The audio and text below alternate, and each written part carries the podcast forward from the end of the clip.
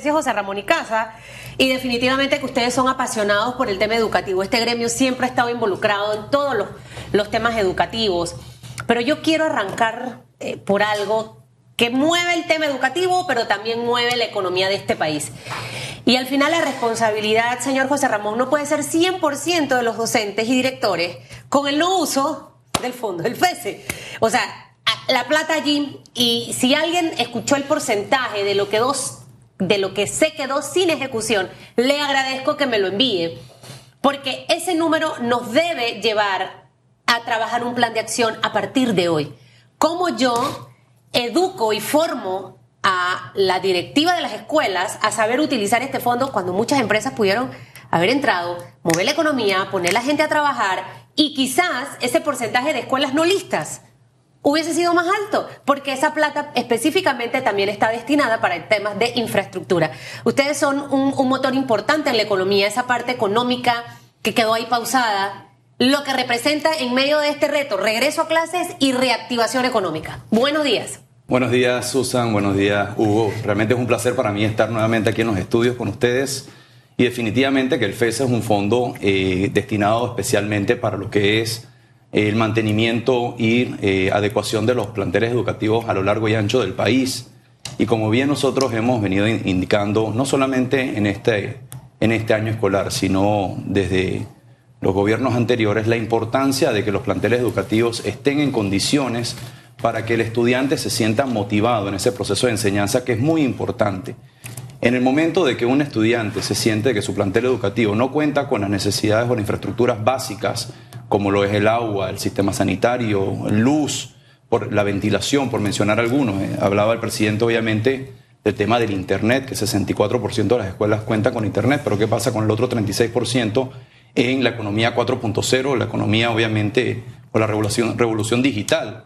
¿Cómo nosotros podemos realmente darle ese proceso de enseñanza al estudiante cuando eh, los planteles educativos no cuentan, obviamente, con estas infraestructuras? Es por ello que nosotros también hemos indicado de la importancia de que los planteles educativos se le dé el mantenimiento no meses antes del inicio escolar, sino eso tiene que ser un proceso continuo. Siempre se le tiene que estar dando mantenimiento a las escuelas, siempre se tiene que estar haciendo mejoras y remodelaciones. Recordemos otro tema, eh, Susan, importante.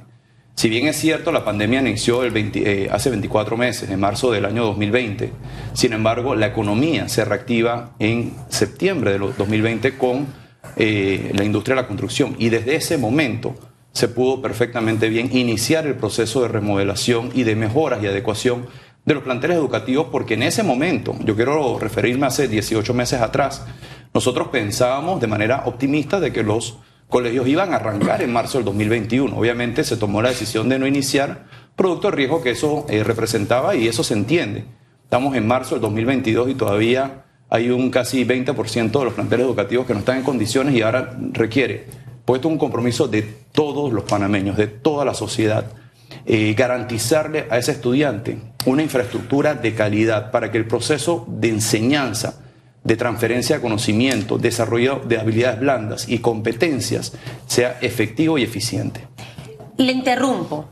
¿Pudiera la Cámara de Comercio, porque más o menos le tiré la pelota ahí al ex, al ex ministro, Ustedes que tienen en este momento, entre comillas, muy buenas relaciones con el gobierno, están trabajando en muchas cosas. Promover, eh, señor presidente, el, involucrar quizás al sector empresarial con los directivos de las escuelas para que entiendan, porque ustedes muchos ya saben cómo funciona la ley de contrataciones públicas. También poner a disposición quizás un catálogo de las empresas donde tú puedes ver tema de construcción, tema de los pisos, tema de los techos, temas de sillas. Estoy inventando locuras pero es, lo que pasa es que un maestro sabe educar y formar. Eh, son muy pocas las personas que agarran ese sombrero y se vuelven un administrador de los recursos, ni siquiera del hogar. Entonces, parece fácil decirlo, pero no es tan, tan, tan fácil hacerlo. No sé si pueden ustedes, para que no quedarnos con el discurso de que no se utilizó el fondo. Mira, eh, bueno, antes que nada, quiero, quiero que me llame José Ramón, porque señor presidente suena un poco protocolar para esta entrevista. José Ramón. y quienes me conocen saben que obviamente soy una persona mucho más, digamos, mucho más relajada y más informal en estos temas. Mira, con respecto al tema que comentas, definitivamente yo quiero enfatizar el hecho de que esto es una responsabilidad compartida de toda la sociedad. me encantó lo que, cómo cerra Hugo la entrevista pasada, de que la educación no tiene bandera política. Esto es un tema de Estado. Todos los panameños tenemos que ponernos a trabajar en pro de esa educación, que en mi opinión personal es lo más importante que tenemos nosotros que atender en los próximos años. Y no hay nada más falso de que los resultados de la educación se ven en el largo plazo. Los resultados de la educación se ven en el corto, mediano y largo plazo. Y eso es lo que ha implicado que con el tiempo simplemente digamos, bueno, eso se ve a largo plazo, eso se va a atender y vamos simplemente pateando la bola para que alguien lo resuelva, porque aquí somos expertos en que alguien tiene que resolver los temas. Los problemas tienen que, tienen que ser solucionados del el yo, desde nosotros mismos y cada uno de nosotros aportar. Nosotros como Cámara de Comercio, siempre muy propositivos, nosotros estamos apoyando en este momento a través de nuestros agremiados múltiples iniciativas en pro de la educación. Primeramente a través de todo Panamá, donde nos hemos sumado varios gremios, pero también varias asociaciones que vienen años trabajando en pro de la educación en tres áreas específicas. Primeramente, en el mantenimiento y adecuación de planteles educativos. Segundo, en la dotación de mascarillas y gel alcoholado. Y tercero, apoyando lo que es la vacunación pediátrica. Pero adicional a eso, nosotros como Cámara de Comercio también estamos apoyando un programa muy importante de Franklin Covey que ya se ha implementado en más de 5.000 colegios que se llama Líder en mí. Y nosotros como Cámara estamos apoyando un colegio en Panamá para implementar este programa en la cual se desarrolla habilidades blandas en los docentes, en el plantel administrativo, padres de familia y estudiantes. ¿Y por qué es importante las habilidades blandas? Porque eso facilita, eso es una base, eso facilita el proceso educativo en los estudiantes con habilidades como liderazgo, trabajo en equipo. El presidente en su entrevista lo comentaba, la importancia del trabajo en equipo, lo que es la confianza en sí mismo y el autoestima, por mencionar algunos. Así que, y nosotros como Cámara de Comercio seguimos trabajando también en la mesa del COPM y seguiremos apoyando porque nosotros reconocemos algo nuevamente y como bien lo indiqué, la educación es lo más importante para lo que es el desarrollo social y económico de nuestro país. Sin educación, Panamá estaría, y cualquier país, estaría destinado al fracaso. Yo añoro los panecitos. Ese es un pan de maíz muy especial que en Chiriquí se, bueno, ya se perdió un poco esa tradición. Se comía en Semana Santa. Mi abuela tenía un toque especial para hacerlo se, mete debajo de la tierra, se, se, se asa por debajo y por encima. Es una cosa maravillosa. Y sabe delicioso. Yo no he encontrado otros panecitos como los de mi abuela. ¿Por qué yo no los puedo preparar? Porque yo no aprendí a hacerlo. me explico. Entonces, a veces cuando se habla de 60 millones se quedaron sin usar. wow. Dice que este son 50. En este momento, 50 o 60. Vamos a quitarle, digamos, a decir que son 50. 50 millones. 50 millones, lo que representa una reactivación económica de empresas que pudieron ser contratadas para que el carpintero, el ebanista, eh, el soldador, hombre, eh, eh, tanta gente que pudo trabajar y mover esos 50 millones de dólares pero se quedaron allí y no es la primera vez que se queden allí. Ahora lo resentimos más, por la situación en que nos encontramos. Así que ese es un reto y fíjese que Susan ha estado insistiendo en ese aspecto. ¿Qué hacemos? Porque no puede ser que yo tenga un director que no sepa cómo o la otra posibilidad que no podemos perder de vista y ahí lo enlazo con algo que ustedes han estado pidiendo el sector privado. O puede ser que yo sepa mucho como director, pero que la burocracia sea tan grande que por mucho que yo sepa es imposible de romper ese muro. También existe esa posibilidad. ¿Qué hacemos no solamente con ese docente que necesita, que llegó a director, que no maneja del todo la administración? ¿Y qué hacemos con la burocracia, que ya esto es como un lastre eh, eh, eh, que detiene lo que es el despegue económico? Mira, yo te respondería lo siguiente. Digo, indistintamente los problemas que tenemos, el estudiante no puede ser la víctima de estas situaciones. Que lo está haciendo. Es que lo está haciendo. Por supuesto que lo está haciendo, eh, Hugo. Y yo quiero enfatizar eso. O sea, el estudiante, el docente no pueden ser la víctima de los problemas burocráticos de nuestro país. La educación es tan importante para que simplemente caiga en burocracias o en manos de políticos. Nosotros tenemos que juntos, unidos, atender esta situación. Mira, hay distintos mecanismos que se pudieran utilizar, Hugo, para poder destrancar esto. Uno de los temas que nosotros vimos cuando estuvimos apoyando al Meduca a través de la iniciativa que te comenté, eh, liderada por todo Panamá, encontramos que colegios tenían situaciones incluso de índole legal, de demandas que no se podía ni siquiera entrar a, darle mantenimiento o remodelar los colegios porque simplemente eso podía entonces poner en riesgo eh, lo que era el resultado de esa demanda eh, que tenía el Estado en un momento dado. Esos temas tienen que resolverse de manera inmediata. Eso no puede simplemente colegios que tenían años en estos procesos. Pero también nosotros a través de nuestro documento Agenda País y cuando hablamos del tema de infraestructura pública, eh, presentamos algunas iniciativas, como por ejemplo hay países que tienen mecanismos como obras por impuesto, donde la empresa privada puede apoyar a través de el pago de sus impuestos a infraestructuras públicas como los centros educativos en el mantenimiento y se puede descontar esos eh, impuestos de su renta, de su renta agravable o de su impuesto sobre la renta, disculpen. Y eso también ayudaría a apuntalar lo que es la responsabilidad social de la empresa, porque un porcentaje de los impuestos podría ser utilizado de esa manera y la empresa puede incluso hacer igualar, igualar eh, fondos, matching funds que se conocen en Estados Unidos, para poder apoyar y de esa manera también se apuntala lo que es la responsabilidad social empresarial de las distintas empresas. De igual forma hay un vehículo muy interesante también que quedó contenido en la ley de las asociaciones público-privadas, donde se puede hacer mantenimiento de infraestructura pública a centros educativos. Reconociendo de que lo que hemos hecho en el pasado no ha funcionado, estos dos podrían ser un mecanismo que nosotros como Cámara de Comercio hemos presentado en las distintas mesas para poder atender esta, este, esta situación que tenemos donde es un gran imperdonable de que los planteles educativos eh, cuenten con algunas eh, situaciones de infraestructura que impidan o que dificulten el proceso de enseñanza, pero también desmotiva ese proceso, no solamente al estudiante, sino al docente, padre de familia y plantel administrativo. Ahora, ustedes hablan de que es impostergable también la educación de calidad. ¿Cómo lograrla? Mira, Hugo, yo creo que en el tema de educación de calidad nosotros tenemos que primeramente hacer un plan integral de capacitación a los docentes. Eso es muy importante porque ahí es donde empieza todo.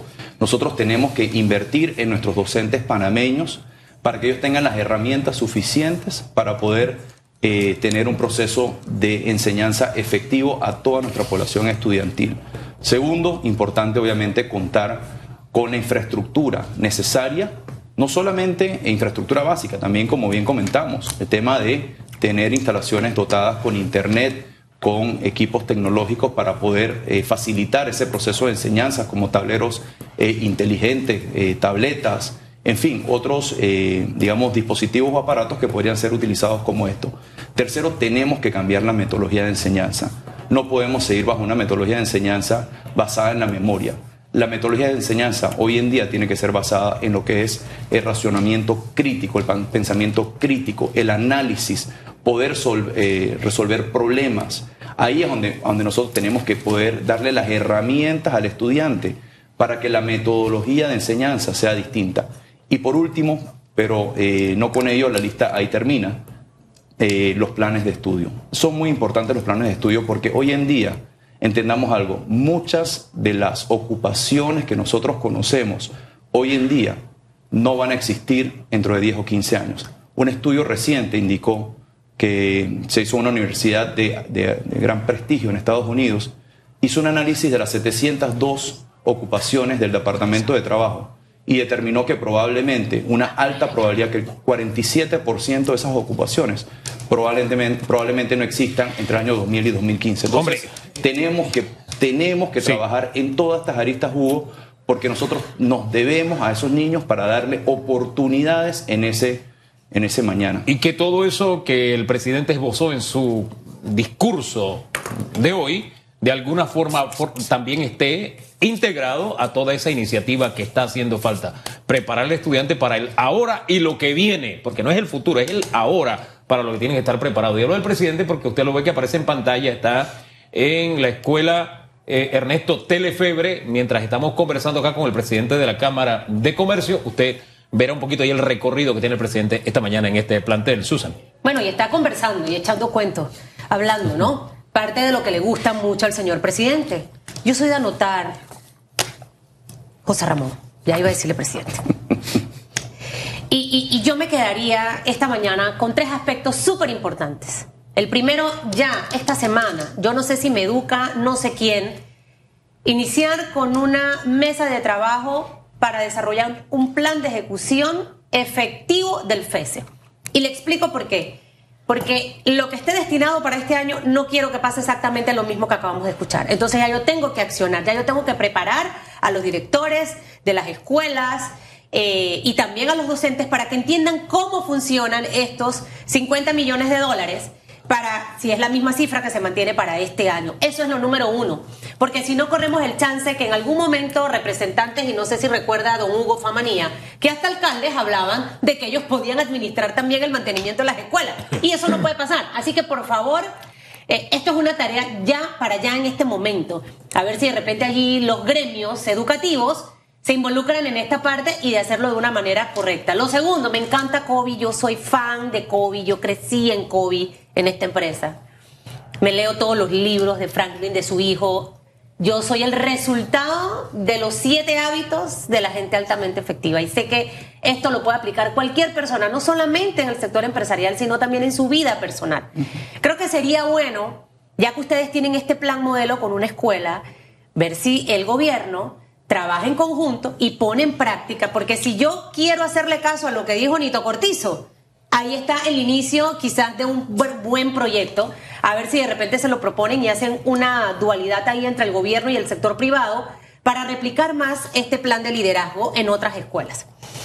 Y lo tercero, esa mesa de trabajo con respecto a lo que acaba de mencionar usted tema de metodología, tema de plan de estudio, porque si no vamos a iniciar el 2023 con lo mismo. Yo creo que ya debemos pasar de los discursos a trabajar. El sector eh, eh, empresarial está dispuesto a apoyar en todas estas iniciativas como ya de hecho lo han, eh, han estado haciendo en los últimos años.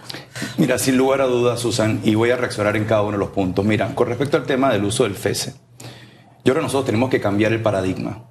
Si nosotros ponemos a la escuela como el centro de cada pueblo, de cada ciudad y como el centro de la sociedad, donde a través del plantel educativo, del centro escolar, se logra no solamente el proceso de enseñanza de los niños, desarrollo de competencias y habilidades, sino también, ¿por qué no?, donde se dé todo el convivio eh, de la sociedad a través y gira alrededor de la escuela, que muchas veces ese centro eh, o ese epicentro de los pueblos está en los municipios o en las alcaldías o en el parque. No, tiene que ser la escuela. Nosotros vamos entonces a entender la importancia del plantel educativo y le vamos a dar ese cariño, ese mantenimiento que tanto necesita.